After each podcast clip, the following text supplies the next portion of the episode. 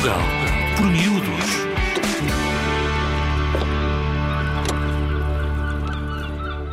Neste episódio já avistamos o século XV, onde, pela mão de grandes nomes da história deste quase país, chegam os grandiosos feitos que marcaram para sempre Portugal no mapa das descobertas do mundo.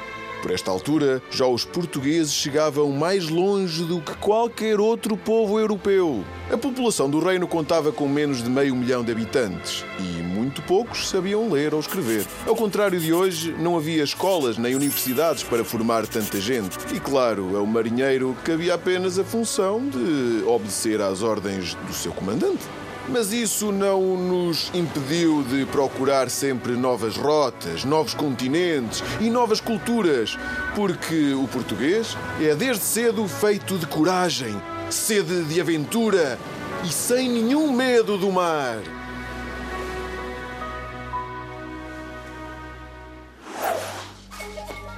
Os portugueses não querem somente vencer o Mouro, querem chegar mais longe buscando canela e ouro.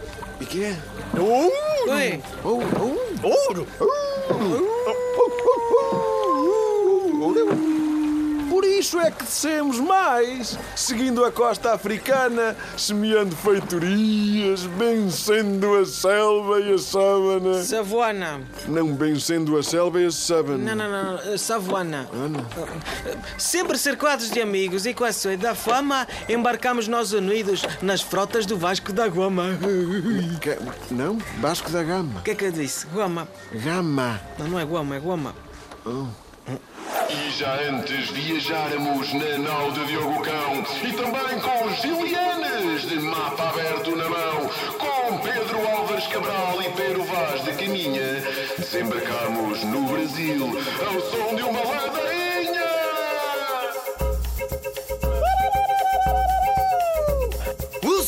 Os que vi em terra percebi que eram diferentes, pois mudam cores e hábitos conforme os continentes.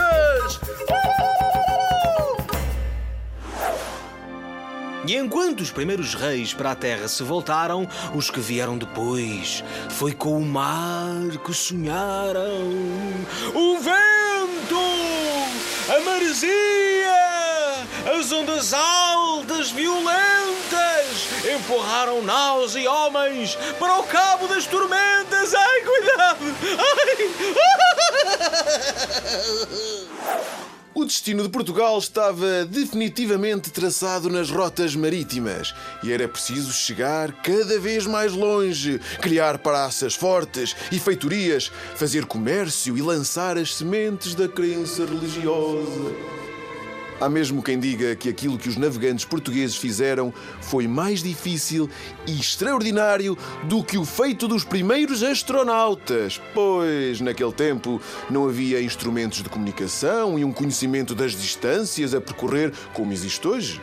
Para além disso, havia muitas doenças que matavam cedo e depressa, para as quais não havia tratamento. Já na Índia, com o Gama, nada se passou assim. Houve que dar ares de guerra nas terras de Samorim.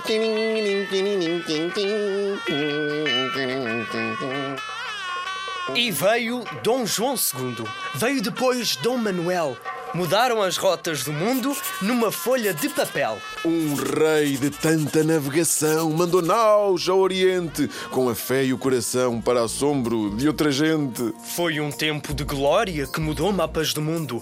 E este rei venturoso foi senhor grande e profundo. Nunca foi rei navegante, nunca viu o Samorim.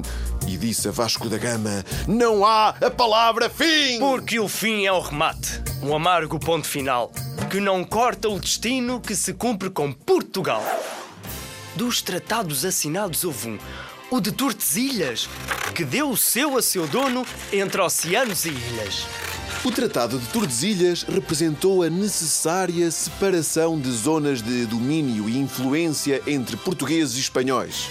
Para onde navegavam uns, não deviam navegar os outros, pois só assim se evitavam conflitos armados e de interesse económico. Em troca de belos tecidos e muitas quinquilharias, vieram naus carregadas de ouro e especiarias.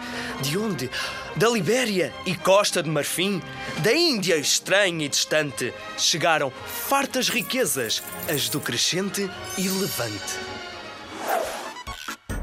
Ergueram-se fortalezas entre ventos e marés contra o fogo das bombardas, disparando com vez. Desde São Jorge da Mina até à costa brasileira. Ah, menino! Bateu-se o pé com firmeza. A muita tropa estrangeira. Com ouro vindo de longe, ergueram-se trono e altar. Chegou mais longe o império até aos confins do mar. Na Índia, os vice-reis com Albuquerque à cabeça ditaram a regra e a lei, enfrentando sorte avessa. Sobre bálsamos e curas, com cadinho e com retorta. É um mestre cientista chamado Garcia de Horta. E traz debaixo do braço, para ler até às tantas, um tratado de ciência sobre o mundo das plantas. Também quero ir à Índia. Na companhia de Jesus, mas em vez de espada e fogo, só quero levar a cruz. Como hei de eu falar com esta gente tão rara que toca com estranheza a barba da minha cara? Nestas rotas marinheiras, que é onde melhor me sinto, conheço um aventureiro chamado. É o Fernão, o Mendes, o Pinto. Vou de Malaca a Manila e da China ao Sião e de caminho visito o Mandarim. O, o Mandarim ou o de, o de Cantão? Sou soldado e mercador, não consigo enriquecer. Perco tudo quanto ganho nas rotas de me perder. Ganha amigos na viagem. Quem? Damião de Góis, é. Gaspar Correia. Uau! E leio presságios de fogo no mapa da lua cheia. Olha como noita, olha, Ah, olha. parece um queijo. Ei. Ah, o meu sonho. Mas o meu sonho é aquele sonho assim, aquele sonho mais querido que eu guardo no coração. É ver o meu nome escrito no livro A Pernação. Quê?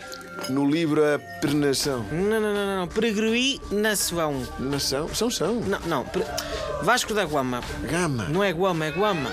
Oh.